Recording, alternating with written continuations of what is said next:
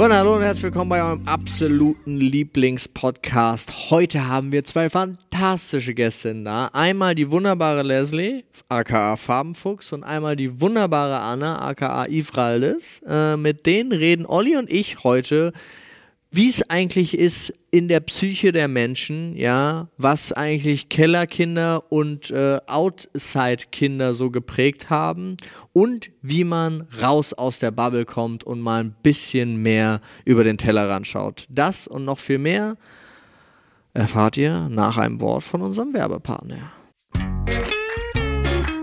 Freunde, wir haben wieder lecker Essen für euch mit unserem wunderbaren Partner HelloFresh. Ich habe jetzt auch wieder angefangen, endlich. Ja, ich bin super glücklich. Also Nadine und ich haben, äh, sind jetzt auch wieder im HelloFresh Game drin und kochen wieder dreimal die Woche. Wissen wir schon mal, was es zu essen gibt. Und wir haben für euch natürlich hier noch ein wunderbares Angebot. So sieht's aus, Freunde. Das könnt ihr euch holen auf hellofresh.de und dann Achtung, slash HF Stunde ist unser äh, Link. Ihr könnt natürlich, wenn ihr aus Österreich seid, aber .at, ne, Schweiz.ch ist klar. Da könnt ihr euch mit unserem Gutscheincode bis zu 120 Euro in Deutschland, in Österreich sind es bis zu 130 Euro und in der Schweiz bis zu 140 Schweizer Franken sparen auf eure Boxen. Und den, äh, auf die erste Box gibt es sogar noch kostenlosen Versand. Das ist ziemlich fantastisch. Der Code ist für neue Kunden und für ehemalige Kunden. Das heißt, wenn ihr wieder so wie ich und Nadine neu reinstartet, Gönnt euch den Code, nutzt den und viel Spaß beim lecker Essen und aus, bei der fantastisch riesigen Auswahl aus den unfassbar vielen Rezepten. 30 Stück sind es pro Woche und da ist wirklich für jeden was dabei. Also denkt dran, unseren Code HF-Stunde zu nutzen und klickt einfach auf den Link in unserer Infobox, beziehungsweise ihr klickt auf den Link in unserer Infobox und dann kommt ihr auf unser äh, Dingsbums, wie heißt Linktree. das? Linktree, Dankeschön. Und da klickt ihr dann auf HelloFresh, Freunde. Super einfach. Und damit herzlich willkommen bei eurem absoluten Lieblingspodcast, der Sprechstunde. Freunde, ich habe heute erst wieder erfahren, Leslie, du studierst wieder? Ja, passend zur Sprechstunde würde ich sagen, geht es nämlich gerade mit dem Master in Psychologie weiter. Echt? Ja. Master. Master ist anspruchsvoll, ne? Also Master ist, also Master ist wirklich, ich habe immer riesen Respekt vor Leuten, die einen Master machen. Master ist halt wirklich für mich so das Krasseste, was du machen kannst. Da kommt noch ein PhD danach. Ja, das könnte man dann auch noch machen. Aber ja, nee, es ist schon, ist schon krasser Master als ein Bachelor. krass. Ja, ja, nee, es ist krass. Ist halt früher wie ein normales Studium machen, ist halt heute Bachelor und Master. Wahnsinn. Was macht man mit einem Master in Psychologie dann? Dann darfst du dich auch Psychologe, Psychologin nennen. Mit dem Bachelor tatsächlich noch nicht, weil in dem Bereich bist du mit dem Bachelor in Anführungszeichen nichts. Also das ist natürlich schon was, man hat was, man hat einen Bachelor gemacht, auf das darf man auch wahnsinnig stolz sein. Also an alle da draußen, egal in welchem Fach, egal was ihr macht, seid stolz auf das, was ihr geleistet habt, auch wenn ihr noch nie studiert habt, aber seid einfach stolz auf den Weg, den ihr gegangen seid.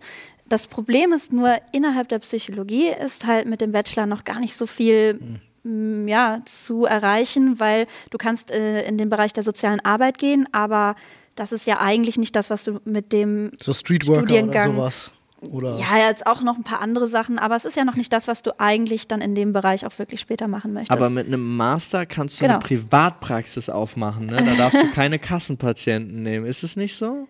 Äh, das weiß ich jetzt nicht. Du kannst natürlich mit dem Master generell dann schon mal in dem Bereich arbeiten, dich, wie gesagt, auch in der Beratung tätig fühlen und dich beratender Psychologe zum Beispiel nennen äh, oder, oder zumindest so eine Tätigkeit ausüben. Aber du bist immer noch kein Therapeut. Ja. Wir hatten neulich die spannende Frage, wer ist technisch gesehen ein Arzt? Psychiater, Psychologe und dann gab es noch was, Psychotherapeut, glaube ich, ne? Also ich glaube, Psychiater Psychiater war Arzt, War ich, schon- ne? Die haben auch Medizin studiert, genau. Genau, genau. Die dürfen nämlich Medikamente verschreiben. Genau, genau. Die anderen nicht. nicht. Genau. Genau. Das ist ja, weil ich habe mich. Oh, lol. Wild. das war unsere Kammer übrigens. Äh, ähm, Die Kammer äh, des Schreckens, die sich Kammer alleine des- gemeldet hat. Die Kammer des Schreckens, ja. Äh, ich find, das finde ich einen spannenden Unterschied, weil ich wusste das ganz lange nicht, wie das. Mhm. Also, wo sind da so die Unterschiede? Und deswegen arbeiten auch viele Psychotherapeuten zum Beispiel mit einem Psychiater zusammen, um dann eben auch diese Verbindung herzustellen und Medikamente in ja, Abstimmung mit dem Psychiater herausgeben zu können. Krass. Äh, genau, und es gibt, äh, das möchte ich noch dazu sagen, bevor jetzt Einsprüche kommen, es gibt auch mittlerweile einen psychotherapeutischen Bachelorstudiengang, den habe ich aber damals nicht belegen können, da gab es den noch nicht, als ich den Bachelor gemacht habe. Das heißt, jetzt kannst du auch ab dem Bachelor schon in die Psychotherapeutenrichtung direkt reingehen Echt? und bist dann mit dem Master schon viel, viel weiter als ich, weil ich muss auf jeden Fall nach dem Master noch die drei Jahre Therapieausbildung machen, Krass. um mich theoretisch dann auch Psychotherapeutin nennen zu können. Genau, aber dann und soweit ich das, also wenn ich das noch richtig in Erinnerung habe, ich darf gerne korrigiert werden, aber ist es genau so, dass du jetzt schon theoretisch private Stunden verkaufen dürftest nach dem Master, aber Ja, erst ja. wenn du diese drei Jahre Praxis hast, kannst du überhaupt Kassenpatienten annehmen. So ist, glaube ich. Das mein Gedanke. würde Sinn ergeben, weil du brauchst ja diese Therapeutenausbildung, um dann eben auch als psychologischer Psychotherapeut arbeiten zu können. Ja. Oder Psychologischer Therapeutin. Psychotherapeut. Genau, das ist Wow. die offizielle Bezeichnung, klingt Krass. ganz lustig. Und das äh, unterscheidet dann auch von vielen anderen Bezeichnungen. Also wenn du die Bezeichnung irgendwo siehst, weißt du, die Person hat das auf jeden Fall auch in die Richtung komplett zu Ende studiert. Ähm, du kannst mit dem Master, wie gesagt, in die Beratung zum Beispiel gehen. In meinem Fall jetzt, ich kann jetzt, jetzt nicht für alle Leute sprechen, aber ganz theoretisch könnte ich mit dem Master sagen, so, ähm, ich möchte Leute beraten. Ich bin Psychologin, ich kann schon mal Tipps geben, aber ich darf mich immer noch nicht in meinem Fall Therapeutin nennen, weil ich habe ja nicht die Therapieausbildung gemacht. Und in die Beratung gehen kannst du dann natürlich auch, indem du privat zahlende Kunden annimmst oder äh, Nun denn, Ja. hast du Termine? nicht mal so weit. Aber hast du jetzt schon einen Termin? Kann man sich schon mal anmelden? Ich glaube, das geht schneller. Geld jetzt schon zu So lange wie das in Deutschland dauert, müsstest du jetzt schon anfangen, Termin. Das ist wie ein Ja. Kita-Platz, ne? Vor der Kinderplanung beginnt die Das Kita-Planung. ist so wild. Ich hoffe ja, dass das sich in vielen, also in ein paar Jahren ändert, da das nicht realistisch ist, hoffe ich, dass es sich langfristig in mehreren Jahren ändert Ja. und dass allgemeingültiger wird, auch einen Therapeuten zum Beispiel dann konsultieren zu können und zu sagen, hey, ich brauche mal Hilfe. Wenn man das möchte, dass das genau so ein Ding ist, wie zum Hausarzt zu gehen und zu sagen, ich habe da was, ich muss mal irgendwie dahin und reden, dass du dann auch zu einem Therapeuten gehen kannst, zu einer Therapeutin und Ist ja da einfach hingehen geworden. kannst. Ja, aber du kannst nicht einfach so Nee, du kannst nicht einfach hingehen, das stimmt. so ein Check-up machen. Dass Ja. du einfach so ein Check-up machen Aber kannst in willst Zukunft. du das? Ich habe zum Beispiel, also ich, äh, manche verstehe ich zu 100 Prozent, aber ich zum Beispiel fühle mich ja relativ wohl. Genau. Und habe tierisch Sorge, wenn ich mal hingehe, um zu gucken, dass ich mich dann nicht mehr wohlfühle. Ja, nie verpflichtend, du musst nicht. Also, Ja, aber ja. dass diese Option, das Angebot, dass das eben das müsste besteht halt, ja, ja. Also und das Ding ist halt, so schwierig ich suche ist. halt gerade. Und es ist super schwierig, Ja. weil du musst ja erstmal jemanden finden und dann musst du auch mit demjenigen auch dich verstehen. Mhm. Ja, Das ist so. Und halt gerade dann, wenn es halt Not am Mann ist, wenn du dann diesen Berg erstmal hast, überhaupt jemanden zu finden, ist super schwierig. ja, also wenn du privat zahlst und auch für eine Stunde, lass mich lügen, vielleicht um einen Huni bezahlst, Ja, 90 bis 100 Euro habe ich bis Genau. jetzt immer so gefunden. Hm. äh, dann ist es auch viel leichter für dich natürlich einen Platz zu kriegen, als wenn du das über die Krankenkasse abwickelst. An der Stelle, das ist tatsächlich nicht nur bei, beim Psychologen oder Psychiater so. Äh, ich habe dasselbe Problem. Ich bin zum Beispiel, gut, die Podcast-Hörer wissen das, ne? ich habe eine Schilddrüsenerkrankung. Ich nehme seit meinem 15. Lebensjahr nehme ich halt ein Medikament, weil meine Schilddrüse im Grunde nicht vorhanden ist. So, also ich habe im Grunde keine. So.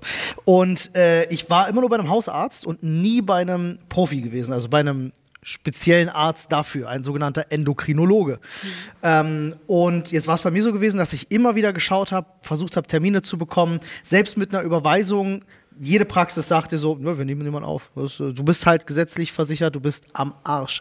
Wenn du privat versichert bist, kein Problem, was zu kriegen, aber als gesetzlich äh, äh, Pflichtversicherter Genau. kein, keine Chance. Ja. und jetzt hatte ich das Glück Ja. über den Podcast, dass sich jemand bei mir gemeldet hat, der solche Termine vermittelt. Oh wow. Ähm, das ist eine ganz spannende Geschichte und der hat mir glücklicherweise einen Termin vermittelt. Da bin ich jetzt nächsten Dienstag. Es- das ging dann auch auf einmal schnell. Ach, Aber toll, es, ist, ja. es tut mir so leid, weil ich weiß, wie vielen Menschen da draußen es genauso geht und die Ja. auf Termine warten Ja. und dass ich jetzt so quasi über Vitamin B an den Termin Total, ja, nein, es ist mir ist auch aber- voll ununangenehm. es ist aber Geld und Vitamin B. Nee, ich sag auch ganz ehrlich, ich habe geschätzt, ich habe geschätzt, einfach mal 20 Jahre auf diesen Ja, es gewartet. sollte dir auch wirklich okay. nicht unangenehm sein, weil Ja. es geht ja auch, also klar, es ist ja jetzt auch deine Gesundheit und um Gottes Willen, gerade bei so einem Thema, ähm, steht man sich, stellt man sich schon ganz häufig gerne an erste Stelle, was auch gar nicht schlimm ist, weil das ist, also nicht jetzt, wenn du gerade irgendwie, äh, ich brauche eine, ich, ich brauche eine Aspirin und der neben mir braucht ein Herz, da solltest du dich nicht an erste Stelle stellen, aber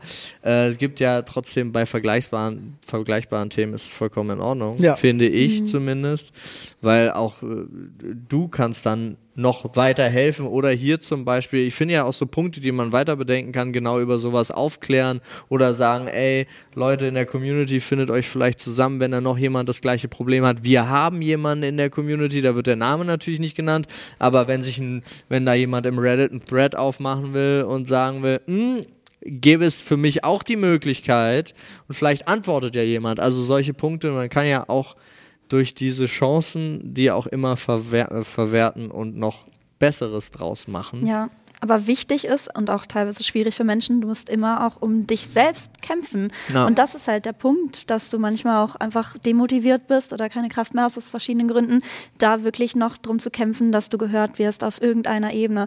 So ein ganz anderes Beispiel, also ich glaube, wir haben alle auch irgendein Beispiel äh, aus dem engeren Kreis. Ein Kumpel von mir hat halt Thrombose. Der ist halt noch in seinen 30ern und die Ärzte haben ihn jahrelang nicht ernst, genommen, weil das Problem schon in seinen 20ern anfing. Ja, nee, das kann ja nicht sein, das hast du nicht. So, also, Ja. Boah, das ist auch so diese, diese Vorurteile in der Medizin, das ist so krass, ne? Nur weil es halt selten ist, aber Ja. es gibt diese Fälle. Ja. Total, ja, und dann auch zum Beispiel ähm, äh, Herzinfarkt-Diagnose bei Frauen Ja. ist ja auch so ein Ding, Ja. wo so viele Ärzte einfach nicht richtig Bescheid Gut, wissen und Diagnose Symptome. bei Frauen ist sowieso nochmal ein anderes Thema, Ja. weil das wird ja alles immer eher auf den Mann geschaut. Das geht ja, wird ja jetzt krass. immer besser. Es wird zum Glück drüber geredet mittlerweile und es ändern sich Sachen und es ist auch wichtig, dass das passiert, weil aber, ich das. aber du solltest auch nicht dich so von den Medien beeinflussen lassen. Das hat mal ein Arzt zu meiner Frau gesagt. Wirklich? Wo sie Bitte? Mit, mit Problemen ankam und gesagt hat, hier seit mehreren Wochen äh, habe ich da jetzt äh, dieses und jegliches Problem. Und dann meinte der Arzt, ja lassen Sie sich doch nicht so von den Medien beeinflussen. Bei dem waren wir nie wieder, wer hätte Ja. das gedacht? Ja, aber so, oh, jeder hat jetzt eine Unverträglichkeit, oh, jeder hat eine Allergie, gut, so nach dem das Motto. ist auch- und, so, also- und du denkst, der hat nicht mal geguckt. Und ich denke mir auch wirklich so, der Beruf verfehlt. Du, Freund. ich sag ja, äh, eins meiner Lieblingssprichwörter ist auch, auch dumme Menschen werden alt, aber das gilt tatsächlich auch, auch dumme Menschen können Arzt werden. So. ja, ist halt so. Ey, das ist. Es, du musst nur fleißig dann sein. Natürlich, die kommen durch Studium wahrscheinlich mehr durch, durch, durch Fleiß und natürlich Mhm. auch eine gewisse Form von Intelligenz bezogen auf das, was du da brauchst. Aber das heißt ja nicht, dass du nicht an, an, äh, äh, anfällig bist für solche Themen. Nee, es plötzlich. kann Überleg mal, es gab ja jahrelang diesen, wie hieß der, Bhakti oder so, dieser Corona-Schwubbler-Arzt, der da ganz medial unterwegs war und allen Leuten gesagt hat, das ist alles nur Fake und bla bla bla und wir werden Du alle kannst, auch so du kannst auch als Arzt verbittern. Ich weiß nicht, ob er das- auch gar Ja. Ich muss jetzt ganz kurz sagen, ich weiß nicht genau, ob das das war, was er gesagt hat. Ich habe das Ja. jetzt so ein bisschen auf einen Haufen geschmissen. Ähm, aber ich habe so diesen Namen, habe ich irgendwie so, der schwirrt bei mir im Kopf rum. Genau. Ja, man muss immer versuchen, sich selber auch gegen zu checken und zu kontrollieren. Das ist auch lustigerweise etwas, was wir dann natürlich im, im Studium lernen. Und nicht jeder, der den Job ausübt, ist auch gut in seinem Job oder zumindest für dich geeignet. Vielleicht gibt es dann andere Fälle, da passt das wieder super zusammen und da wirst du dann auch ernst genommen, fühlst dich wohl und ein anderer macht halt bei der gleichen Person eine ganz andere Erfahrung. Das ist, äh, ja, ja, aber klar, das gibt es halt überall, weil ich kenne das halt auch natürlich äh, in meinem Feld dann auch so ein bisschen. Und was wir zum Beispiel lernen, das fand ich ganz lustig. Ich habe nächste Woche so ein Blog-Seminar. Also je nachdem, wann der Podcast rauskommt, war das dann vielleicht schon oder wann die Leute das hören. Aber ich freue mich heute gerade sehr darauf, weil da geht es dann so um die ersten Berührungspunkte mit psychologischen Interventionen und Methoden. Und da ge gehen wir dann mal in unserer Seminarsgruppe in die Rolle eines Therapeuten oder eines Klienten-Patienten und spielen da, da so ein paar Probleme mal durch. Also das ist natürlich nicht ganz so realitätsnah, wie es dann später, äh, doch es ist realitätsnah, aber es ist jetzt nicht die Realität, die es dann natürlich später ist, weil wir das in unserer Gruppe machen. Aber da freue ich mich sehr drauf. Und in dem Skript stand dann auch schon sowas äh, von einer Beobachterposition. Das heißt, dass die, die gerade nicht involviert sind, teilweise noch als Beobachter im Hintergrund agieren. Und Voll spannend. ja, Das klingt da wie bei so, einem, da- bei so einem Erste-Hilfe-Kurs irgendwie so, wo das ja auch so simuliert wird in dem Sinn. Also Katastrophen. Irgendwie und musst du ja auch anfangen. Ne? Ja, ja, total. bei Ich finde das cool. Wir Wusste ich gar nicht, das- dass das gibt. Ja, und äh, das Coolste ist, dass bei dieser Beobachterposition gab es dann so zehn Stichpunkte, wie der Beobachter sein soll und wie der Beobachter dann auch seine Probleme an den Mann bringen soll. Und ich dachte, boah, das ist so ein Twitter-Manual. Ne? Das wäre ja ganz klasse, wenn jeder Twitter-User genau das einmal vorher durchliest. Ne?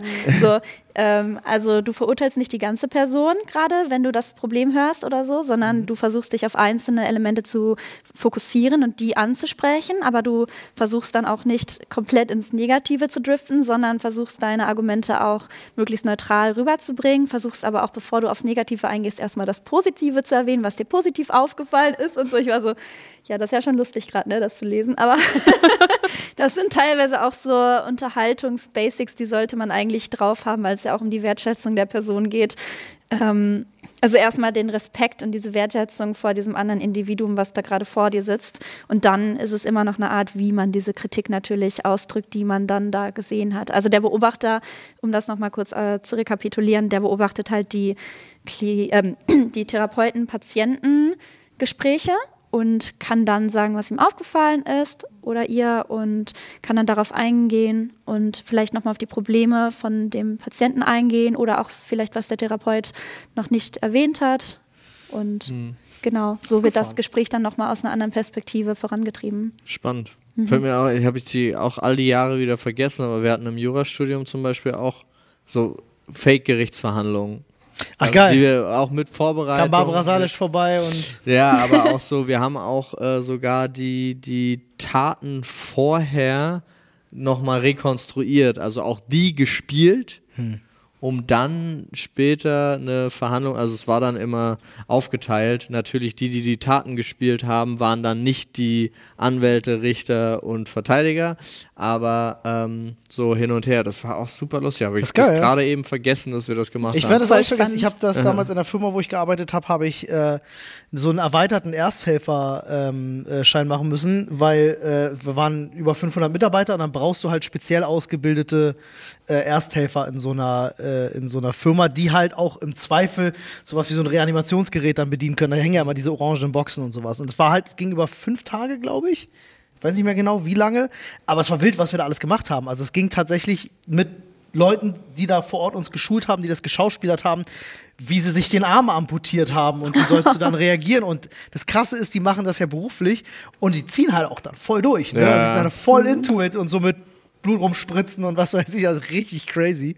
Ähm, war aber irgendwie witzig, also hat Spaß gemacht. ja, sowas. Reanimation und alles drum und dran. Gibt immer einen guten Aspekt für die Situation. Auch so. Ja. Ah ja, aber es ist trotzdem, äh, ich muss jetzt nochmal, weil das ist für mich, äh, ich weiß, wahrscheinlich ist es so eine Standard-Klischee-Frage, aber warum Psychologie? Ich war jung und verzweifelt.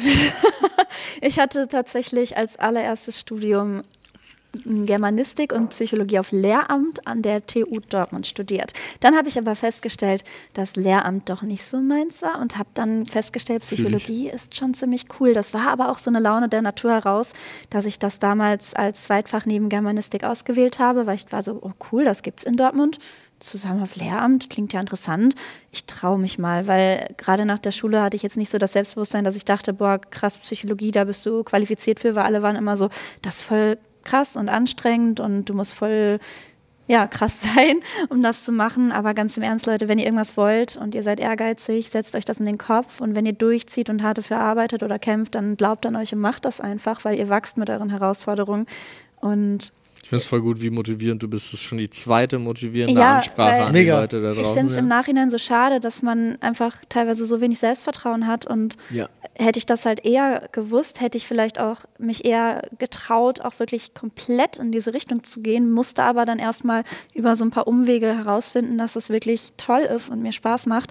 Das ist natürlich kein Weg, der jedem offen steht, gerade in Deutschland. Äh, an einer staatlichen Uni ist es noch schwierig mit dem NC und so, aber auch da wird es jetzt über Unis in anderen Ländern oder so Wege geben oder man macht doch erstmal was in Richtung soziale Arbeit und hat dann so ein bisschen Psychologie mit drin. Da gibt es so viele andere Studiengänge, wenn das jetzt das sein soll, aber es geht auch generell darum, wenn ihr irgendwas möchtet und ihr traut euch noch nicht so ganz, versucht es so, versucht es einfach. Da habe ich eine Frage. Du sagtest gerade äh, Psychologie auf Lehramt, ne? Ja, Ich habe so gerade überlegt, also ich kenne ja Lehramt so, Lehramt machst du, wenn du dann an eine Schule gehst, zum Beispiel, Genau. um zu unterrichten. Psychologie Genau. auf Lehramt. Jetzt überlege ich gerade, ob das so ein lustiger Kreislauf ist, dass Leute, die Psychologie auf Lehramt studiert haben, danach Leute ausbilden für Psychologie Auf Lehramt.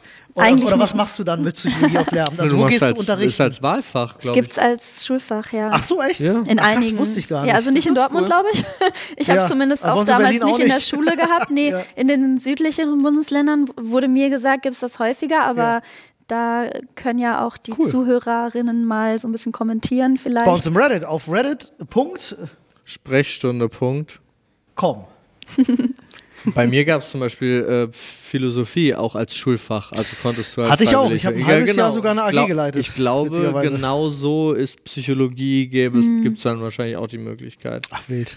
Aber ich- gerade mal machen, sorry, ich Gedanke ja war gerade, lustig, weil ich ja. fand den, den Übergang so gut. Ja. Gerade mal machen ist ja zum Beispiel, Anne Ja. hat gerade mal gemacht und hat sich auch vollkommen in die Selbstständigkeit geworfen. Ist jetzt auch schon ein bisschen länger. Ein bisschen länger, das ist mein, seit Mai. Ja, Das war das erste Mal in meinem Leben, dass ich einfach mal gemacht habe. Ja. Also ich bin ein sehr ängstlicher Mensch. Ich durchdenke alles. Ich zermarter mir den Kopf, gerade nachts. Ähm, das ist dann, wenn halt auch dann die äh, Panikattacken kommen, äh, immer ein bisschen schwierig. Aber ich habe jetzt nochmal gemacht. Wir fahren mit dem Monomobil. Ich habe keine Ahnung, ob ich das Ich habe Ding das, fahren auf, ich kann. hab das auf Twitter gesehen. Ich Ja, wir haben, gesehen. wir haben tatsächlich Urlaub gebucht Ja. mit, äh, mit Jen und Toro. ja, ihr fahrt zwei Wochen mit denen im Wohnmobil. Wohnmobil ab nach, ab nach Schweden. oh, wie cool. Ich- Verrückt. Ja, ich habe aber schon, ich habe, also das, das ist halt so mein Wesen. Ich habe Angst, andere Autos zu fahren und ich habe jetzt gesagt, ich möchte mir nicht mehr im Weg stehen. Ich habe keine Lust mehr darauf. Ach, du willst fahren? Naja, wer soll denn sonst fahren, Olli? Ich we- weiß nicht. was- Ah, ich weiß nicht, aber Jen und Toro haben noch. Die, wir haben eigenes. Die haben ja Lazy dabei. Wir fahren mit zwei Wohnmobilen. ah, So, wir fahren mit drei Wohnmobile. Ich kaufe mir jetzt. Komm mit. Ja, ernsthaft, komm Schließ mit. dich an. Ja, mega. Ich, also, ich weiß nur, dass. Äh, wann? In welchem Zeitraum? Erster, Sechster. Okay. Ich weiß nur, dass äh, Nadine jetzt auch schon öfter gesagt hat, sie könnte sich das mal vorstellen, dass wir das. go. Ja, also wir haben, ähm, kann man ja danach, also wir haben ein Wohnmobil ähm, mit äh, Krasses Toilette Teil. halt drinne, mit einer kleinen alles. Kochecke, halt ähm, schön Platz und das ist halt, halt, halt die Kabine halt mit drinne. Hm. Ich, ich sag so, ja, ich bin vielleicht ein bisschen nervös, wenn ich dann das erste Mal da drin sitze, weil ich wirklich nur kleine Knutschkugeln gewöhnt bin. Aber ich meine, die anderen fahre ich einfach um. Ja. Das schon- ist, das ist das Gute. Ja. ja. Das ist auch, also, Du gewinnst am Ende. ähm, nur fahrt die Markise ein, bevor ihr losfahrt, falls ihr eine habt. Das ist eine gute Idee. Ja. Das ist eine sehr gute Idee. Kostet sonst eventuell so 3000 Euro. Ich frage mich jetzt, warum du das so genau weißt. Ist das vielleicht aus Erfahrung gesprochen? Also ich bin nicht gefahren, aber eventuell saß ich drin, als die Markise abgefahren wurde. Krass. Nein. Ja, das ist eine andere Geschichte. Oh Gott. Das ist aber eigentlich keine schlechte Geschichte. Es ist wild. Ja, aber dieses so, das einfach mal wachen, das kostet mich sehr viel Überwindung. Aber war es bisher jemals negativ? Naja, das war jetzt die eine Erfahrung mit, dem, mit der Selbstständigkeit. Ja. Die war bis jetzt ganz gut. Und vom Anfang der Selbstständigkeit äh, habe ich meiner Community ein Tattoo versprochen. Das kommt nächste Woche. Auch mein erstes Tattoo. Ja, okay. ja, ist doch, aber das gehört ja zum Thema einfach mal machen. Aber danach bist du so stolz, dass du es gemacht hast. Ich freue mich auch Ja. schon. Und ich habe ja schon in Planung das zweite. Ach so, okay. ich höre, okay. ist schon Bleib drin. einem. Spannend. Es gibt keinen Menschen auf der Welt, der nur ein Tattoo hat, glaube ich. Das, wenn du eins gemacht Doch hast, hast du. zwei. Ich nee, zwei. Olli hat zwei. Stimmt, du hast zwei, ja. Siehst du? Blieb nicht lange beim ersten. Aber gut, wobei ich sagen muss, das erste ist ja so ein Herzensding, ne? Also, Ja, aber das zweite ist ein ja hässliches Tattoo, aber es ist also ein fantastisches Tattoo. Ja. Ne, das, äh, Das da ist durften, äh, ich weiß nicht, ob du es kennst, äh, das ist äh, nach Loot für die Welt gewesen. Ja. Äh, durfte, durften vier aus der Crew jeweils einen Buchstaben auf meinen Knöchel packen. Und es ist lustig, so jetzt nach all den Jahren sieht man so, wie die Tinte halt so beim L und beim W halt krass verläuft. Beim F fehlt eigentlich fast der Strich. Das D ist okay. Ich weiß nicht, Ja. wer das D gemacht hat, aber es sieht Würde ich mir merken, wer das dir gemacht hat. es ist halt Kraut, Kraut und Rüben einfach. Das, Das, war Ding. aber auch ein absurder Moment, wie lange wir da saßen und auch auf der, auf der, es waren mehrere, die das abbekommen haben, auf der Schweinshaut trainiert haben, um äh, da einen Buchstaben zu machen am Ende des Waren alle sehr nervös. Eigentlich war jeder nervöser als derjenige, der tätowiert Ja, na klar, Ja. du machst ja damit, also deswegen habe ich ja so lange auch gebraucht mit Tattoos. Ich finde Tattoos wunderschön, aber Permanent. halt so für mich halt, das ist ja eine Entscheidung, die ich halt auch treffe, die am besten Fall bleibt, wie eine Ehe halt auch so. Du kannst halt alles rückgängig machen, muss aber nicht sein. Was? Zwei Wochen? Ähm, deswegen, ich finde jetzt halt so, bei mir kommt halt ähm, in dem Sinne ein, ein Dorsch hin, weil wir hatten äh, irgendwann so einen Insider von wegen, ich hatte die Leute in Sowitscher irgendwann mal bei einer Taverne abgestellt, ich habe gesagt, ich muss mal ganz kurz, Mutti ruft an und da waren halt drei Leute davor, die die ganze Zeit miteinander geredet haben. Ich so, ich lasse euch hier, da seid ihr nicht alleine und wie es halt so ist, wenn Mutti anruft, dauert das manchmal länger, eine halbe Stunde. Ich komme wieder und der Chat total traumatisiert. Wir sind alle durch, der Dorsch war schlecht. Es waren immer nur dieselben Sätze, die da kamen. Die NPC hat halt so, so Ja. eine Rotation von drei Sätzen, die er dauerhaft immer wiederholt hat. Und, Und eine einer davon war, Stunde. oh Gott, ich glaube, der Dorsch war schlecht.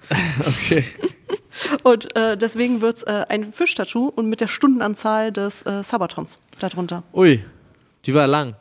Ja, irgendwie über 1000, 3000, ich weiß gerade gar nicht, 144 Tage. Es war ja auch Wow. quasi das, äh, 144 das, der Tage Startschuss, ne, muss man jetzt Ja. dazu, war auch der Startschuss für die, für die Vollzeit-Geschichte, ne, Genau. das Sabaton. Deswegen Ich mach hat es das halt nie auch wieder. So eine, so eine gewisse emotionale Bedeutung. Ja, ja, klar, total verständlich. Deswegen so, fürs erste Tattoo ist das schon ziemlich geil. Eine schöne Erinnerung. Das halt, ja. Und steht auch für viel Mut und alles. Ja. So eine schöne Phase deines Lebens.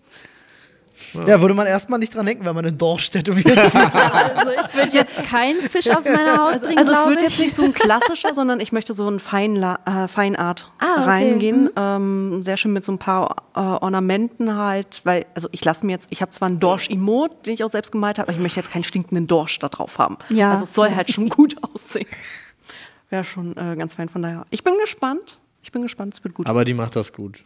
Ja, deswegen, ich habe ja schon gesagt, wenn ich das gut vertrage, dann reden man dann darüber, hier so Schulter, Hals lang, so eine schöne Ranke mit ein paar Blättern und wo man ein paar Orna- Ornamente dran hängen könnte mit der Zeit, was ein bisschen hier so ins Dekolleté reingeht, Mhm. auf der einen Seite. Ja, ich bin ja, ich weiß nicht, ich bin nicht dafür zu begeistern. Immer noch nicht. Das ist okay. Ja. Ich könnte mir das, ich habe ich hab mal so, so krasse Tattoo-Filter ausprobiert. äh, Und? Tick, Tick, Hast du? Wie hast ja, du dich Mike, gefühlt? Mike, ich sehe schon ziemlich gut aus mit Tattoos. Also, Also bestimmt, glaube ich aber äh, irgendwie, ich weiß nicht warum. Ich bin da ja gar nicht, ich bin ja für all diese, all das nicht zu haben. Also sei es Piercing oder sonst irgendwas. Äh, Ich bin ja schon mit Ringen an der Hand überfordert. Ich, kenn, ich weiß genau, was du meinst. ja, aber da habe ich mich erstaunlich, also an meinen Ehering habe ich mich ultra schnell gewöhnt. Ja, stimmt, Ehering habe ich mich mittlerweile, das hat bei mir zwei Jahre gedauert. Äh. Ja, jetzt. für Also mich Wir sind ist- doch nicht zwei Jahre Also verheiratet. fast, sag ich ja, fast zwei Jahre gedauert, bis ich jetzt wirklich Ja. den vergessen kann, dass da was an mir dran ist. Ich war vorher genauso wie du. Sobald was an meinem Körper dran ist, habe ich das dauerhaft in meinem, in, in meinem Fokus drin. Irgendwie, das ist ganz komisch. Ich, jetzt ist es aber bei mir ist halt so, äh, ich lege den immer nachts zum Schlafen ab.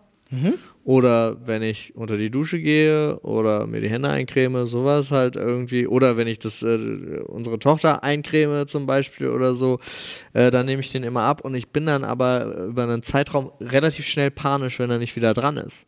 Also weiß gar nicht warum, aber es ist auch eine der ersten Sachen, die ich morgens mache, wenn ich aufwache, ist es, äh, den, den wieder anzuziehen. Weil Ich ohne, ohne fühle ich mich jetzt nicht mehr vollständig inzwischen. Was irgendwie schön, wie du drüber redest. Mhm. das ist süß. Ja. Freunde, wer Ostern gemütlich sich in die Federn hauen will, der hat jetzt bei Emma Matratzen 50% Rabatt, bis zu 50% Rabatt im Ostersale und mit unserem Code Sprechstunde gibt es nochmal 5% on top. Auch auf Topper.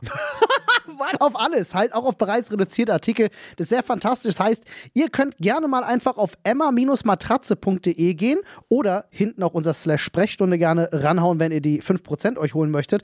Aber surft da mal einfach gerne rum. Die haben wirklich tolle Matratzen, tolle Betten, tolle Topper. Da gibt es 50%, bis zu 50% im Ostersale. Und äh, wie gesagt, 5% gönnen wir nochmal obendrauf. Dementsprechend äh, geht da gerne mal rein. Wir können es selber empfehlen. Ich habe zum Beispiel einen Emma Topper, bin sehr zufrieden. Super gemütlich, klasse Qualität.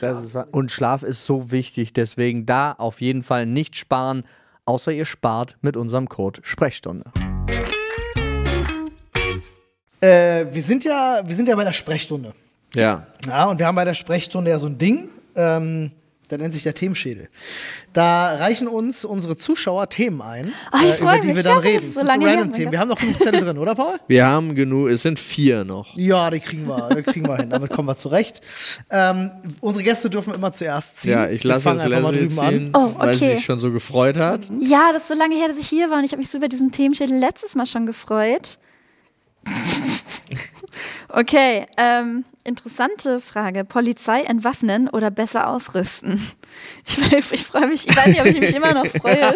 Ich muss nachfragen bei der Frage, Poli also soll ich die Polizei entwaffnen oder besser Ah, ach, die ausrüsten? Polizei soll besser. Okay, ich, ich habe Mhm. jetzt gerade überlegt, ob ich, ich bin in der Situation mit der Polizei und soll ich ihn entwaffnen oder nicht. Aber nee, Nee, es nee. geht um die Polizei in der Gesamt. Genau. Ja, Äh, aber entwaffnen im Sinne von keine, keine Pistolen. Es gibt Länder, die machen das. Ja, Ja. Es, gibt, es gibt ein Land, da haben die nur Knüppel. Ja, aber Mhm. ich bin zum Beispiel für, für diese Taser-Guns. Mhm. Anstatt oder schwieriger zugänglich Pistole. Ist aber auch heutzutage wird es ja auch immer schwieriger mit, welche Waffen haben eigentlich die anderen? Es ist auch eine Mischung aus, du brauchst Respekt als Polizei. Ja. Das ist nicht, äh, werden jetzt wahrscheinlich auch viele das belächeln, diese Aussage, die jetzt vielleicht eher ein anderes Bild von der Polizei haben. Aber auf der anderen Seite ist die Polizei natürlich immer noch sehr, sehr wichtig oder Total. und wird es auch Ja. bleiben. Und gerade wenn sie dann eben auf eine Konfrontation stößt, musst du eben irgendwie versuchen, in dieser Situation natürlich dann auch äh, das Recht durchzubekommen. Äh, natürlich sollten dabei nicht Unschuldige zu Schaden kommen. Das ist halt der große Faktor. Und deswegen maximal ist dieses besser ausrüsten vielleicht durch ein klüger ausrüsten zu ersetzen. Aber da ist dann halt die Frage, wie genau.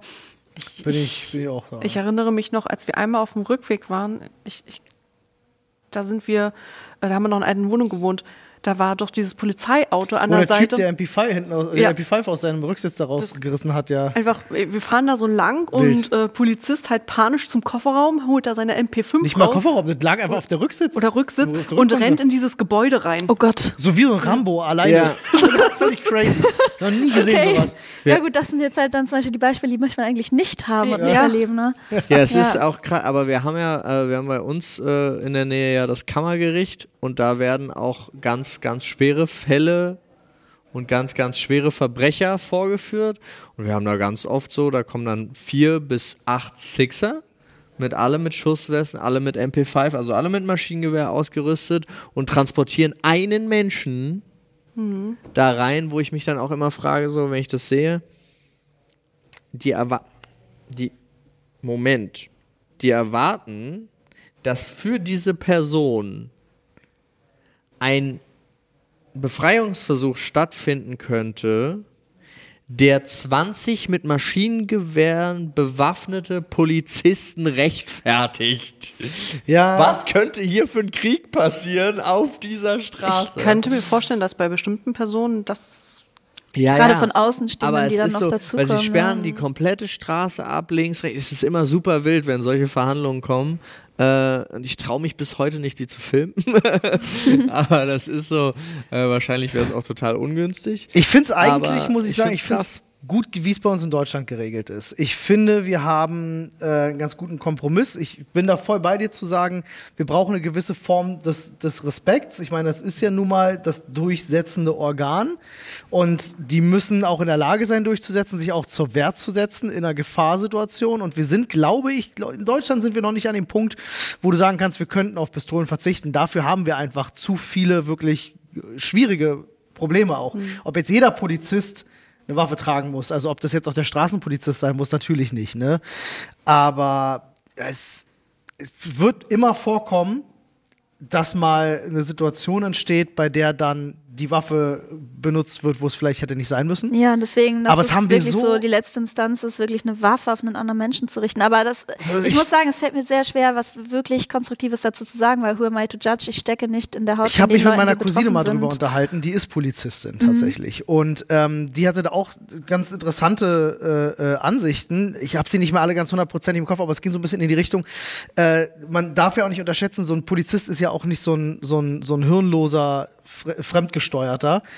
Der hat ja selber den Respekt vor der Waffe. Und ähm, sie sagt, die meisten, also äh, eigentlich alle, die sie kennt, ist, keiner würde eine Waffe ziehen, äh, einfach so, um jemanden überhaupt. Das passiert vielleicht in Amerika, weißt du, wo du so große Probleme mit Rassenhass hast und dann einer sagt, so jetzt alles klar, raus aus dem Auto, ich ziehe die Waffe und richte die direkt schon auf dich. Das passiert bei uns nicht so schnell. Nicht so schnell, aber die einzelnen Fälle, wo es passiert, ich glaube, da war auch vor ein paar Wochen noch ein Fall in den Medien.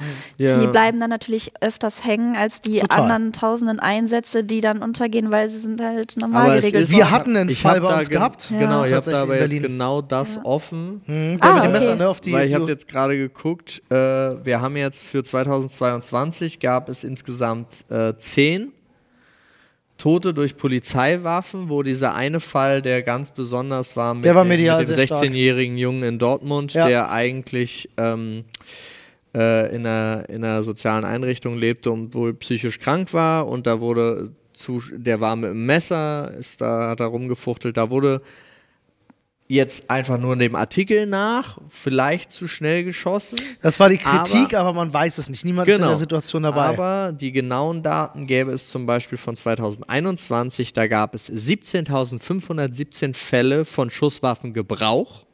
das ist viel. In diesen 17.517 Fällen, das heißt, es wird ja schon dokumentiert, wenn du sie ziehen musst, Ja. wurden 100, nei- in 139 Fällen wurde geschossen auf Menschen. Also in einem Prozent etwa. Darunter waren 60 Warnschüsse. Okay. und direkte Schüsse waren 51, die auf den Menschen gezielt worden sind. Dabei gab es acht Tote. Also sind sie, auch an, sind ja auch angehalten, tatsächlich erstmal äh, außer Gefecht zu setzen. Keiner der Darum Fälle ja. wurde anschließend als unzulässig eingeordnet. Schon. Ja gut, Kein das wird einziger. selten passieren, glaube Ja, ich. Ja, das, dafür ist, glaube ich, klar. auch die Polizei hinzu. Aber es ist halt trotzdem spannend, weil ich habe zum Beispiel einen Freund, der äh, wurde mal festgenommen Mhm. mit vorgehaltener Waffe Mhm. von den Beamten. Das hat ihn, w- das hat ihm richtig Angst gemacht. ja, natürlich. Also und das ist halt die Frage, muss die so, also gerade 17.591 ist wahrscheinlich in der Verbrechensrate auf Deutschland bezogen nix. super wenig. Ja. Aber muss die denn gezogen werden? Weil ich, also ich weiß noch, der war wirklich zwei, drei Wochen oder so.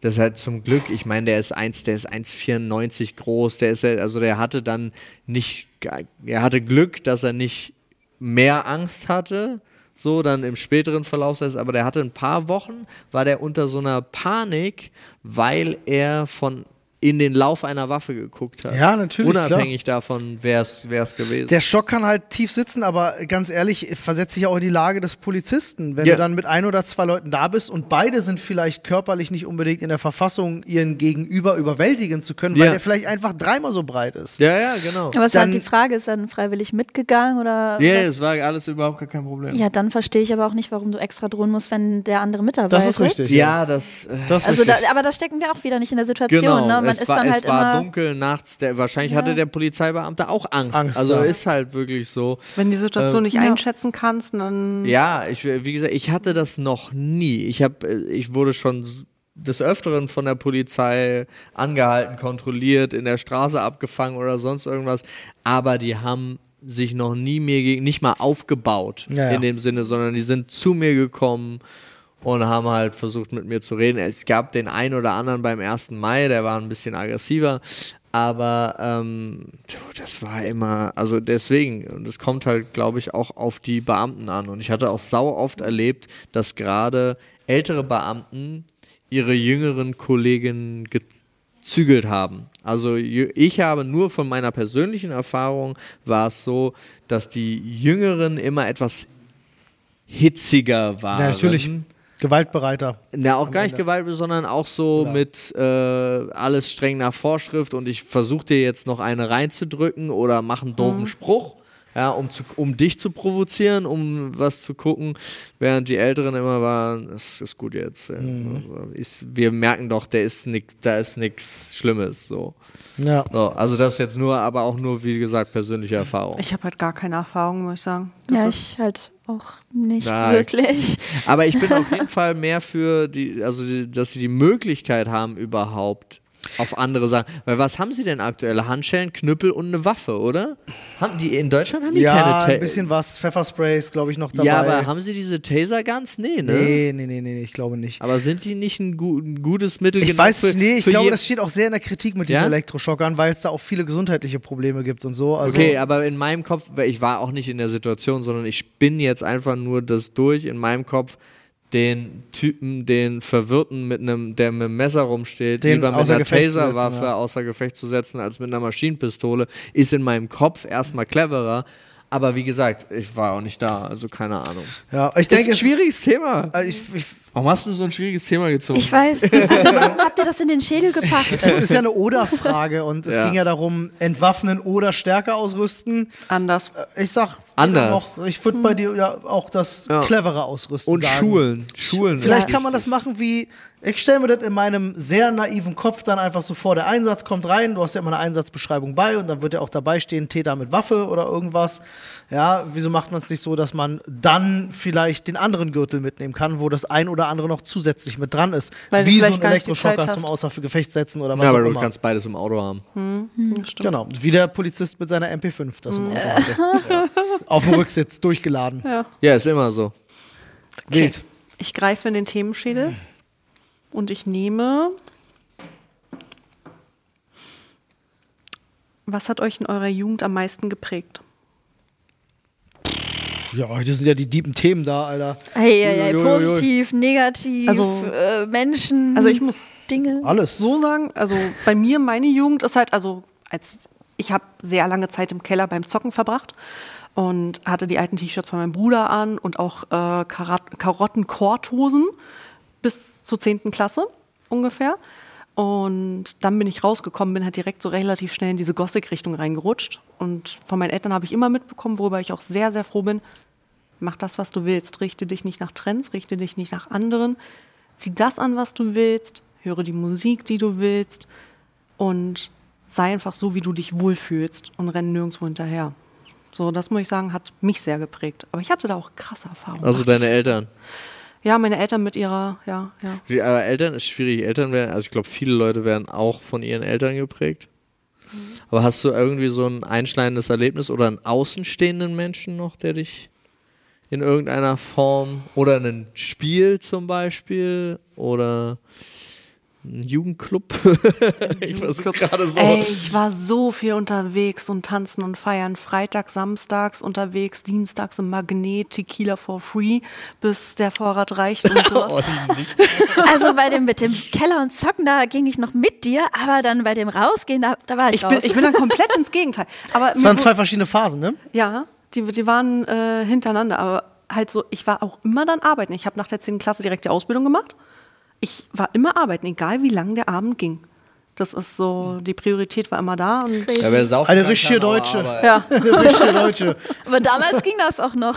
damals ging das noch. Ja, ich finde, heute, heute wird, ist auch irgendwie mehr Plörre unterwegs. Ich habe auch das Gefühl, früher hatte man weniger Kater. Früher war mehr Suff im Suff. Aber ich glaube auch, ich war einfach jünger. Ich glaube auch, es ist wirklich so, früher hat man mehr vertragen. Ich spreche hier auch aus Erfahrung.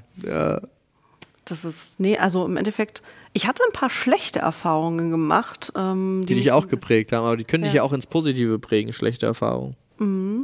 Aber haben sie nicht.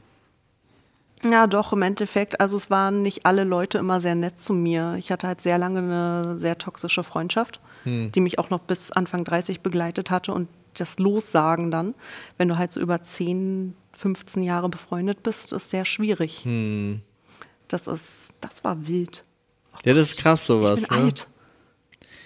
Ach nee, äh, erstens bist du deswegen nicht alt, aber das ist halt, ich finde es auch so spannend, weil das habe ich äh, schon immer öfter erlebt und wenn man es so reflektiert nachschaut, hat man es auch, also immer öfter gehört, wollte ich sagen, und wenn man reflektiert nachschaut, auch schon selber erlebt, von toxischen Beziehungen zu trennen, in Freundschaftsform oder Arbeitsverhältnis oder sonst was, ist super schwierig Ja.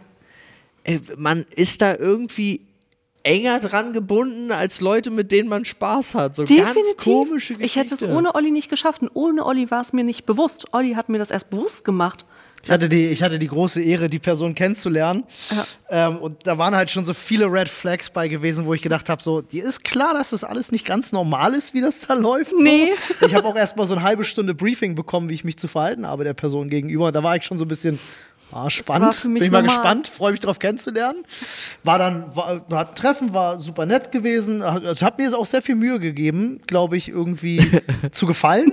So, ähm, aber das äh, weiß ich nicht. Also ich war auf keiner Ebene konnte ich mit diesem Menschen irgendwie connecten und dann auch so viele Sachen festgestellt, die ich einfach aus meiner, sage ich mal, jetzt eher so beobachtenden Perspektive dann dir einfach weitergegeben habe. Ist gesagt viel habe, so schau mal, ja. ich habe das so und so wahrgenommen, ist dir das schon aufgefallen und so.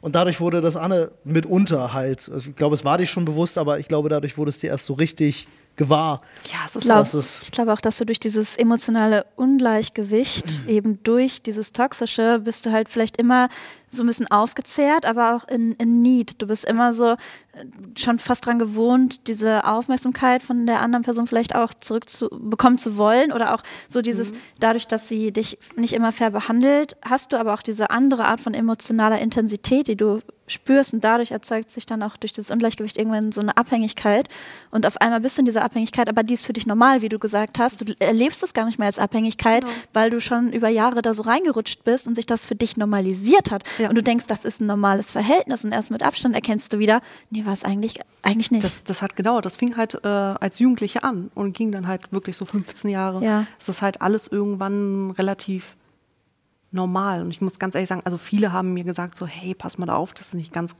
Aber nur durch Olli und mit Olli habe ich das geschafft, weil ich mich davon auch entsagt habe von Freundeskreis. Das, da musste ich wirklich einen ganz harten Cut machen. Ähm, War auch nicht einfach. war nicht einfach, aber seitdem habe ich das auch und das ist so ein Knacks, weswegen äh, halt so Therapeut ist dringend mal nötig. Ähm, ich habe halt immer Sorge, dass von irgendeiner Seite irgendwas kommt und mich wieder fertig macht. So, jederzeit. So, ich bin immer so in Habacht, so, oh mein Gott, was kommt, was kommt. Das ist so Ey, anstrengend. das ist richtig anstrengend. ja. Also, wenn du mich jetzt anschreien würdest danach, dann. Ich hatte das ja mal und es war, es war, tat, tut mir bis heute noch leid. Ich habe aus Spaß mal jemanden angeschrieben. Aus Spaß.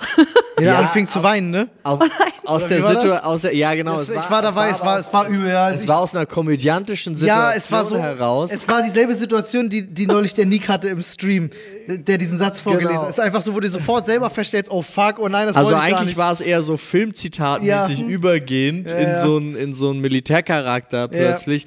Und oh mein Gott, sie hat angefangen zu weinen und ich stand so da und war einfach so. Sie hat es aber auch sofort erklärt. Ja, ja. Ne, muss man dazu sagen, ne? also zum Glück super reflektiert. Aber ähm, Gott, und Paul dann natürlich schlecht. auch sofort, oh Gott, das tut Ja, mir leid. ja. Gott ging es mir schlecht, weil es war wirklich, weil das bei uns haben, wir haben das ja öfter hier, also dass wir dann halt auch so, so übergehen, genau in solche Momente und wenn irgendeine Situationskomik kommt, die gerade an sowas wie Full Metal Jacket oder so zurückerinnert und dann bringt man das, ich war überhaupt nicht, ich kam überhaupt nicht auf die Situation Schreist klar. halt jemand an, wie der fünfte Wachbefehl lautet. ja, genau. Oh Gott. ja, Olli, Paul, was hat euch geprägt? Boah, Paul, fang warum du mal an. fragst du das denn jetzt so? Ich habe äh, ich hab einen. Ich war schneller. Äh, ja, das stimmt. äh, ich habe auf jeden Fall einen Freund, äh, der mich extrem geprägt hat. Äh, ich glaube, der hat mir auch sehr, sehr geholfen. Äh, Grüße gehen raus an Alex. Äh, der, Grüße gehen raus an Alex, ich stimme schon mal zu. ja, Für später. äh, ohne den wäre ich, glaube ich, ah, weiß ich, würde sogar sagen, wäre ich definitiv dümmer geworden. Und ähm, hätte mich weniger fürs Leben interessiert. Dümmer oder fauler? Nee, faul nicht, aber wie ich finde, dumm, weniger für, für das Leben und die Menschen interessiert und äh, ich glaube, ich wäre materialistischer geworden. Und es klingt so komisch, weil ich habe ja diesen, ich habe ja auch den, so einen Ruf, einen Fake-Ruf bei uns weg, aber ich bin ja wirklich überhaupt nicht materialistisch im, im echten Sinne. Ähm, aber äh, ja, das, der, der hat mir, ich weiß gar nicht, wir, wir haben da einfach angefangen, es wurde sehr philosophisch dadurch und das halt schon mit zwölf.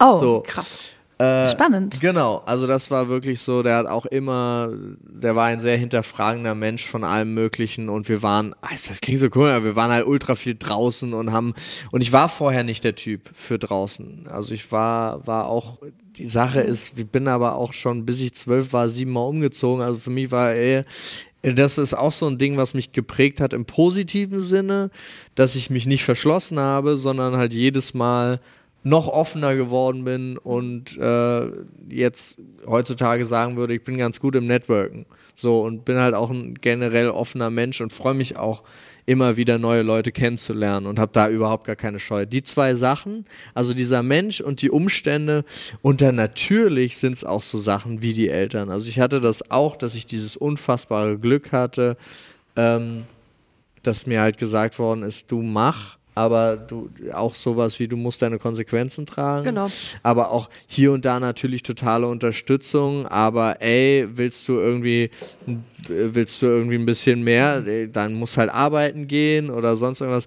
Also das äh, haben sie schon ganz gut hingekriegt, würde ich sagen. Spannend. Jetzt du. Ja. Stimmt, ich bin auch noch da. Ähm, ja, boah, es ist voll schwierig für mich zu sagen, was mich geprägt hat im Leben. Kann ich gar nicht so hundertprozentig beantworten. Also ich kann auch Hermann viele Hesse übrigens noch. Hermann Hesse. Hermann Hesse extrem. Krass. Wild. Den hat mein Tattoo-Artist mir Montag empfohlen, dass ich mir ein Damenbuch holen soll. Okay, welches? Siddhartha? Siddhartha? Ja. Ja. äh, ich, Geht's um Gandhi? nein, Gandhi? Siddhartha. Gautama, Buddhismus. Der Genau, Begründer Buddhismus, des das meine ich ja, Buddhismus, Ja, ja Ja. su super schönes Buch. Äh, ich weiß nicht, ob man mit Demian anfangen sollte. Es ist so schwierig. Hätte ich ein anderes Buch, hätte ich sowas wie Siddhartha oder Steppenwolf oder so vor Demian gelesen, weiß ich gar nicht, ob Demian so einflussreich geworden wäre. Aber Demian war mein erstes und ich, ich liebe es. Und dann kannst du noch Also sprach Zarathustra lesen. Demian, Siddhartha, Also sprach Zarathustra. Die drei sind auch alle nicht so dick. Die haben früher generell dünnere Bücher geschrieben. Nee, der hat auch dickere Bücher Kann- geschrieben, ich aber kann die zum drei Beispiel- sind nicht so dick. Kann auch Warten auf Godot empfehlen. Sehr, Ja. sehr, sehr, sehr lustiges Buch. Und die geschlossene Gesellschaft von Sartre. Ja. Ja, Ja. gut. Weiter? Äh, ja, ich, ich kann das gar nicht so genau beziffern. Also ich kann, es gibt ein paar Sachen, wo ich sagen kann, da wurde ich auf jeden Fall geprägt. Also ich glaube, was mich krass geprägt hat, ist äh, die Leidenschaft, die mein Vater für, für Technik und Videospiele schon äh, äh, früher hatte, die hat sich halt auf mich und meinen Bruder 100% übertragen und hat halt im Grunde mein ganzes Leben mit beeinflusst, denke ich. Ähm, was ist das? Ich habe dich nur hingekrempelt, Achso, Entschuldigung. danke. Ich bin verwirrt. Ich dachte, du ziehst mich jetzt aus. dö, dö, dö, enttäuschter Blick. Äh, nee, also das auf jeden Fall. Also die, äh, generell mein, äh, mein Werdegang, den ich eingeschlagen habe, äh, meine, me- viel, ein Großteil meiner Hobbys, die daraus entstanden sind, resultieren eins zu eins direkt aus den Hobbys, die mein Vater früher hatte. Weil der uns, also mich und mein Bruder, wir sind ja nur ein Jahr auseinander, äh, halt auch früher immer dann mit bei allem teil hat haben lassen. So, wir saßen halt, ich kann mich bis heute daran erinnern, wie wir hatten äh, äh, zwischen Wohnzimmer und meinem Zimmer war halt so ein langes Flurstück, auf der einen Seite das Schlafzimmer. Da hatte mein Vater immer seine PC-Ecke.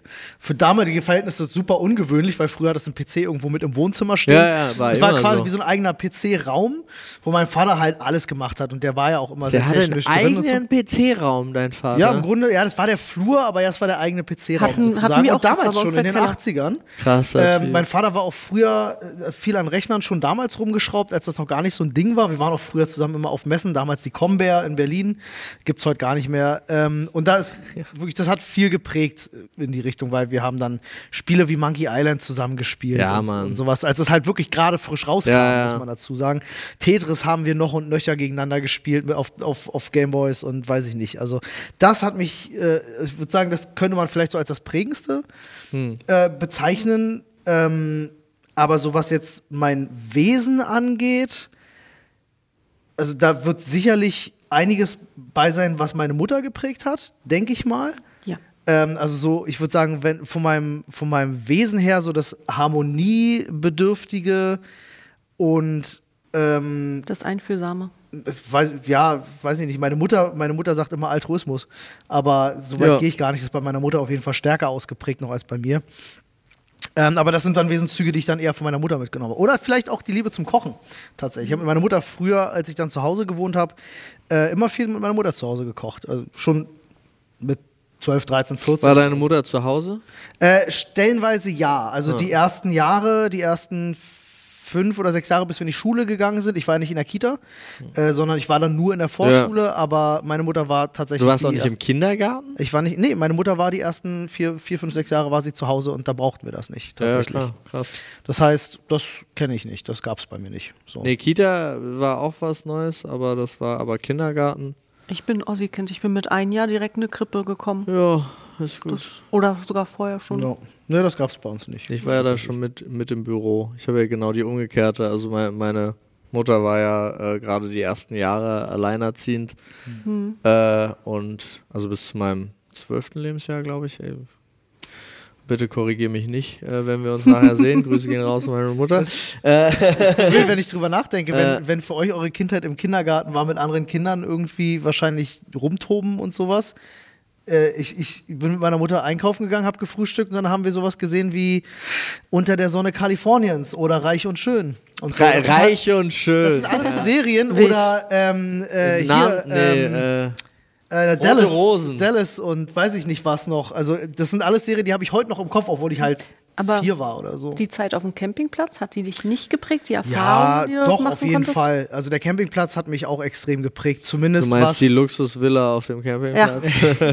Nee, der Campingplatz hat mich, hat mich insofern geprägt, weil ich da so viele Menschen kennengelernt habe, die einfach so, so krass herzlich sind und so äh, hilfsbereit sind und so. Und das, also das lernst du dann ja auch zu schätzen und das kommt ja auch mit einer gewissen Freiheit. Also dieser Campingplatz, das klingt immer so absurd, weil es äh, ist ein Campingplatz, aber es kam so dieses Wochenende alle Technik beiseite lassen, rausfahren, in der Natur sein und einfach drei Tage lang oder halt eben die ganzen Sommerferien an gar nichts anderes denken außer das. Das finde ich halt so lustig, weil halt bei, Freiheit bei so. euch gab es halt die Technik zu Hause, deswegen die Technik Ja. beiseite lassen und das war bei, bei uns war es ja komplett normal, dass du draußen warst. Ich bin auch super froh, dass äh, meine Mutter relativ schnell gesagt hat, wir ziehen aus Berlin raus. Hm. Äh, weil ich, für mich ganz ehrlich waren über, dass du alleine ständig auf die Straße rennen konntest, überall relativ früh alleine zur Schule gehen konntest und so weiter und so fort Das bin ich auch in Berlin. war, ja, das war gut. Ich habe aber lange zur Schule gebraucht. Ja. Ähm, okay, cool. Ich fand's trotzdem cooler. Ich bin halt ein krasses Kind gewesen. Du bist halt ein krass Kind. Nee, ich weiß auch nicht, wahrscheinlich wäre es in Berlin genauso gelaufen, aber ich fand, würde jetzt halt einfach sagen, es war einfach cool, weil ich bin halt fünf Meter gelaufen und war in einem Wald. Und konnte dann was anderes machen. Ja, Oder wir wir, hatten, hatten- überall eine Schwimmhalle, Turnhalle, ein Freibad und es war alles nebeneinander, aber das war halt so ein kleiner Ort. Wir hatten halt ähm, bis zum 12. Lebensjahr waren wir in Köpenick an der Wuhlheide, haben dort gewohnt. Das heißt, wir hatten hinterm Haus halt auch direkt Wald äh, zum FEZ, konnte man durch den Wald durchgehen und so. Es war normal, dass du eine halbe Stunde durch den Wald bist ins FEZ und es hat sich auch keiner Sorgen gemacht. Nee, genau. Sorgen hat sich Das da ist eine richtig spannende Geschichte übrigens. Da hatten wir neulich auch mal schon drüber gesprochen. Äh, empfundene, äh, äh, also so, so empfundene Dinge und wie sie tatsächlich sind. Ist ein ganz, ganz spannendes Thema. Ähm, ich hatte mal eine Dokumentation gesehen von ähm, Schülern aus Amerika, die nach Deutschland kommen, um hier ein Jahr zum Beispiel Au pair zu machen oder so. Und es war so spannend, weil wie die Dinge wahrnehmen, wie die bei uns sind. Und die haben dann zum Beispiel, da war ein Fünfjähriger in der S-Bahn alleine. Oh mein Gott, wie kann das sein? Aber dieses, äh, dieses typische amerikanische Bild aus den Medien, dass es gefährlich ist, deine Kinder alleine nach draußen zu lassen, weil ja überall Vergewaltiger rumrennen. Ähm, das hat sich so krass in die Köpfe der Menschen gesetzt. Überall. Naja, äh, es ist ja, Ja, wirklich ja. so. Das war vor 20 Jahren nicht so. Es Nee. gibt ja auch online so eine Map, die du anschauen kannst von Verurteilten. Wer den wer bei dir in der Nähe Total. wohnt. Hm. Ähm, und das ist halt so witzig, weil Du kriegst, glaube ich, sogar einen Alarm auf, äh, auf dein Handy. ja, was die Menschen wahrnehmen ist, es wird immer gefährlicher für ein Kind alleine draußen unterwegs zu sein. Die Realität ist aber genau das Gegenteil. Es gibt immer weniger Fälle davon. Und äh, trotzdem Ja, aber es gibt, sich dann gibt alle es so, nicht immer weniger Fälle, weil die Leute ihre Kinder nicht mehr rauslassen Glaub ich oder nicht. sie begleiten. Es ist schwierig. Ich hatte das, ich fand das super spannend letztens, ga- ganz anderes Thema. Aber auch genau diese Wahrnehmung, zum Beispiel, dass Leute gesagt haben, sie haben in der Studie festgestellt, dass sich Leute, die ganz viel Quinoa essen, Ja. äh, total, das ist total gesund, dass das total gesunde Leute sind so. Und dann wurde aber mal betrachtet, ja, aber Leute, die im Schnitt wirklich viel Quinoa essen, die gehen auch ins Fitnesscenter, und so. die, machen, die, die Ja. haben generell eine gesunde Ernährung. Und liegt es jetzt wirklich an Ja, dem aber das ist ja dann? Teil der Studie. Das genau. testest du ja mit. Ja, ja, aber das Wenn ist ja du bei eine gute der, Studie machst. Wenn du ja, eine gute genau. Studie Ja. machst. Ja, wenn du, aber wenn du einfach nur eine Produktstudie haben Ja. willst, um das zu bewerben, weil du hast das jetzt plötzlich zu 0,3% in deinen Energy Drink mit reingemixt. Ja, das ist Quatsch. Genau.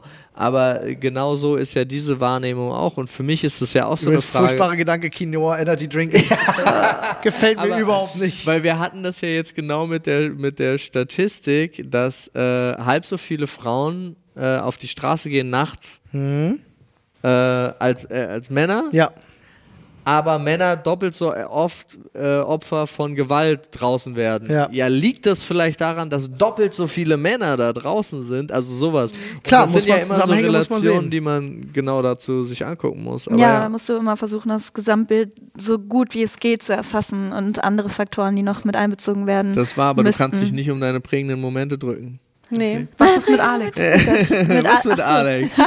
nee, mittlerweile habe ich einen guten Kumpel, äh, der so heißt, deswegen Grüße gehen raus. Aber früher, ja, also ich wollte, mir fielen zuerst die negativen Sachen auf und äh, ich glaube, wer den Podcast bis hierhin gehört hat, weiß, dass ich auch sehr unsicher war, was zum Beispiel die Wahl des Studienfaches angeht und das zog sich auch durch so viele Facetten meines Lebens, diese Unsicherheit und nicht gut genug sein, sich nicht gut genug fühlen.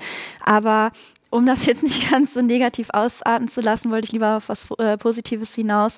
Und zwar, dass ich das erste Mal in meiner Jugend darauf gekommen bin, dass die Welt größer ist als die Bubble, in der ich gelebt habe.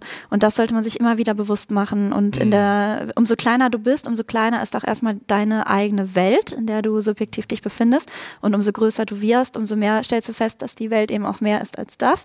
Und dann habe ich das erste Mal in meiner Jugend Freunde gefunden, abseits der Schule. Also ein paar hatte ich auch in der Schule, aber so der Per- Perfect Fit war irgendwie nicht dabei, man fühlte sich irgendwie nicht so ganz zugehörig und dann habe ich das erste Mal durchs Internet Leute gefunden, mit denen du halt wirklich total gut synergierst, die dich nicht verurteilen wegen irgendwas, die dich nehmen, wie du bist und das hat mich, glaube ich, auch sehr geprägt, dass ich da die ersten so richtigen Freunde gefunden habe, von denen ich teilweise auch immer noch ein, zwei habe und äh, das ist total schön gewesen und es ist auch immer noch. Ich glaube, das hat mich sehr geprägt. Und psychologischer Fakt, es gibt kein Zeitalter deines Lebens, in dem du ein größeres Zugehörigkeitsgefühl hast als in deiner Jugend, während sich alles in deinem Kopf nochmal ein bisschen anders vernetzt. Du hast einfach das stärkste Zugehörigkeitsgefühl. Bedürfnis oder Gefühl? Beides so Mhm. ein bisschen. Also es ist wirklich so, dass man da sehr auf seine Peer Group, nennt sich das, Mhm. äh, bezogen ist und versucht zu dieser, ja, teils auch selbst gewählten Peer Group, aber es ist meistens halt ein aktives Umfeld, Mhm. ähm, dass man dazugehören möchte. Und da ich das in der Schule halt nicht so geschafft habe, tat das natürlich auch besonders weh, aber ich konnte das dann irgendwann kompensieren durch eben eine andere Gruppe an Menschen, die man dann so Wo du gefunden dich hat. zugehörig fühlst. Ne? Genau, und das war schön. Es gibt ja auch Sicherheit, ne? Einfach so. Das ist ja immer das Witzige bei, bei uns Menschen, weil es ja gar nicht so ein aktiver Entscheidungsprozess ist, sondern so Sachen, die sich halt über Millionen von Jahren bei uns einfach festgesetzt haben. So dieses, ich muss zu einer Gruppe gehören, um sicher zu sein. Auch, ja. Ne? Das ist so wild, einfach, wenn Genau. man drüber nachdenkt. Ja. Was Evolution so gemacht Ja, hat. ist Mit bei uns. so vielen Sachen ist auch Thema Ernährung und so weiter. Ja. Das, auch das Gehirn, was wirklich denkt, oh, da ist, da ist Zucker drin, das brauche ich, das kriegen wir nie wieder. Ja, nie ja. wieder kriegen wir das. so, und es bleibt ja immer noch da. Du kämpfst ja bei, bei so vielen Sachen, kämpfst du gegen ja, Jahr um Jahre, Millionen könnte man ja sagen, Evolution an. Ja. Ist auch immer schwierig.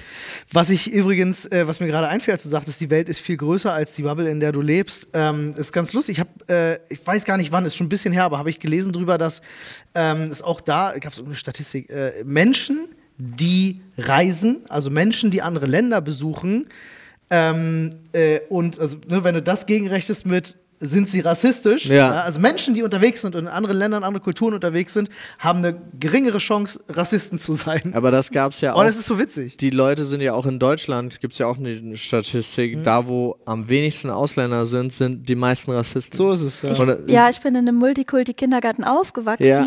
Das heißt, ich kannte das eigentlich gar nicht. Nee, also für mich nicht, war es ja. normal, dass ich auch so Bruder Jakob hieß das früher so auf fünf Sprachen singen Ja. konnte, Ja. weil das einfach normal war, dass alle zusammen in einem Kindergarten waren und das Wie viele war kannst du noch? Frere Jacques kennt man noch. das Deutsche, das Englische und das äh, Französische. Ich glaube, Jugoslawisch und Türkisch war noch dabei. Ja, aber die, also ich kann die drei Dreier. und ich höre das Lied aktuell. Stimmt, ja, eigene Ja. Kinder. Aber äh, ja, was ich auch super spannend fand, genau dazu, auch zu dem Thema äh, über die eigene Bubble zu gucken, ist der ehemalige äh, Kreativchef von Disney hat so einen geilen TED-Talk gehalten und da hat er genau darüber geredet, wie, wie soll deine Firma sich weiterentwickeln können und sie kann es nur durch Diversität. Und das fand ich total spannend, weil er stand dann da und hat gesagt, äh, gehst du halt rum, wenn du dich in deinem, in deinem Meeting umguckst und alle sehen so aus wie du, wird es keinen Fortschritt geben. Niemals wird es Fortschritt für dein Unternehmen geben und das ist generell so und er meint halt immer, und das Wichtige ist, du musst dir eigentlich immer auch jemanden dazu holen, der nicht auf deiner Payroll steht. Mhm. Weil der hat die Möglichkeit, halt Sachen zu sagen, die alle anderen, die halt bezahlt werden, sich ganz oft nicht Ja, trauen. und das der, ich der Weg des geringsten Widerstands ist nie der beste. und das Genau. fand ich total spannend, weil er hat sich dann nämlich für die Planung von, von Disney World in, in China, hat er sich halt dann jemanden geholt, der nicht als Berater, aber nicht auf seiner Payroll, sondern einfach freiwillig dazu und auch kein, keine, es war eine Frau, keine Architektin, äh, sondern alles andere waren hauptsächlich weil sie wollten ja was bauen da und die sollten dann jeder soll, hatte die Aufgabe, ein Haus zu zeichnen, wie sie sich das vorstellen in dem Disney World in China. Und alle haben dieses Standardhaus, was man aus den, also was man aus dem westlichen, aus der westlichen Zivilisation kennt, spitzes Dach, zwei Fenster, eine Tür. Alle haben das grundsätzlich, weil es gab nur 30 Sekunden, sie nicht. Sie hat halt was Rundes, Passendes, ihrer Kultur entsprechendes gemacht und hat gesagt, seht ihr, und deswegen werdet ihr das nicht bauen, sondern die Leute vor Ort. So, und das ist halt super smart gewesen. Ich fand es total spannend, dem dazu zu hören, weil ich finde es total wichtig, gerade dieser Punkt mit immer weiter außerhalb der, der, der Bubble sich auch bewegen, weil du wirst ja nur bestätigt. Ich finde Ja. es ja, Das ist ein gutes Beispiel in vielen Aspekten, die Ja. auch, glaube ich, für viele Leute gerade, äh, also vielen fällt, glaube ich, noch was anderes da gerade aktuell ein oder generell. Und man muss sich immer wieder bewusst machen, dass es mehr gibt, weil wenn du nicht offen und neugierig bleibst, Ja. dann rastest du irgendwann ein und dann siehst du nur noch das, was bis zu dem eigenen Tellerrand und dem eigenen Horizont reicht. Aber du musst immer bis dahin kommen, um darüber hinweg zu Oder du bist sehen. halt zu extrem Und- in deinem Bereich und merkst halt gar nicht dadurch, dass du nur die eine Stimme hast, Das dass ist das es Problem, das ja. Mhm, eigentlich gar nicht so deswegen. gut ist. ist nämlich ganz bequem eigentlich in seiner Bubble und Ja, äh, es ist- man es weiß ist gar nicht, bequem. bequem. Man und wie ihr schon gesagt habt, Menschen sind auch manchmal ein bisschen faul. Also was Total. heißt faul? Da, da könnt ihr jetzt auch das Buch Schnelles Denken, Langsames Denken von Kahnemann lesen.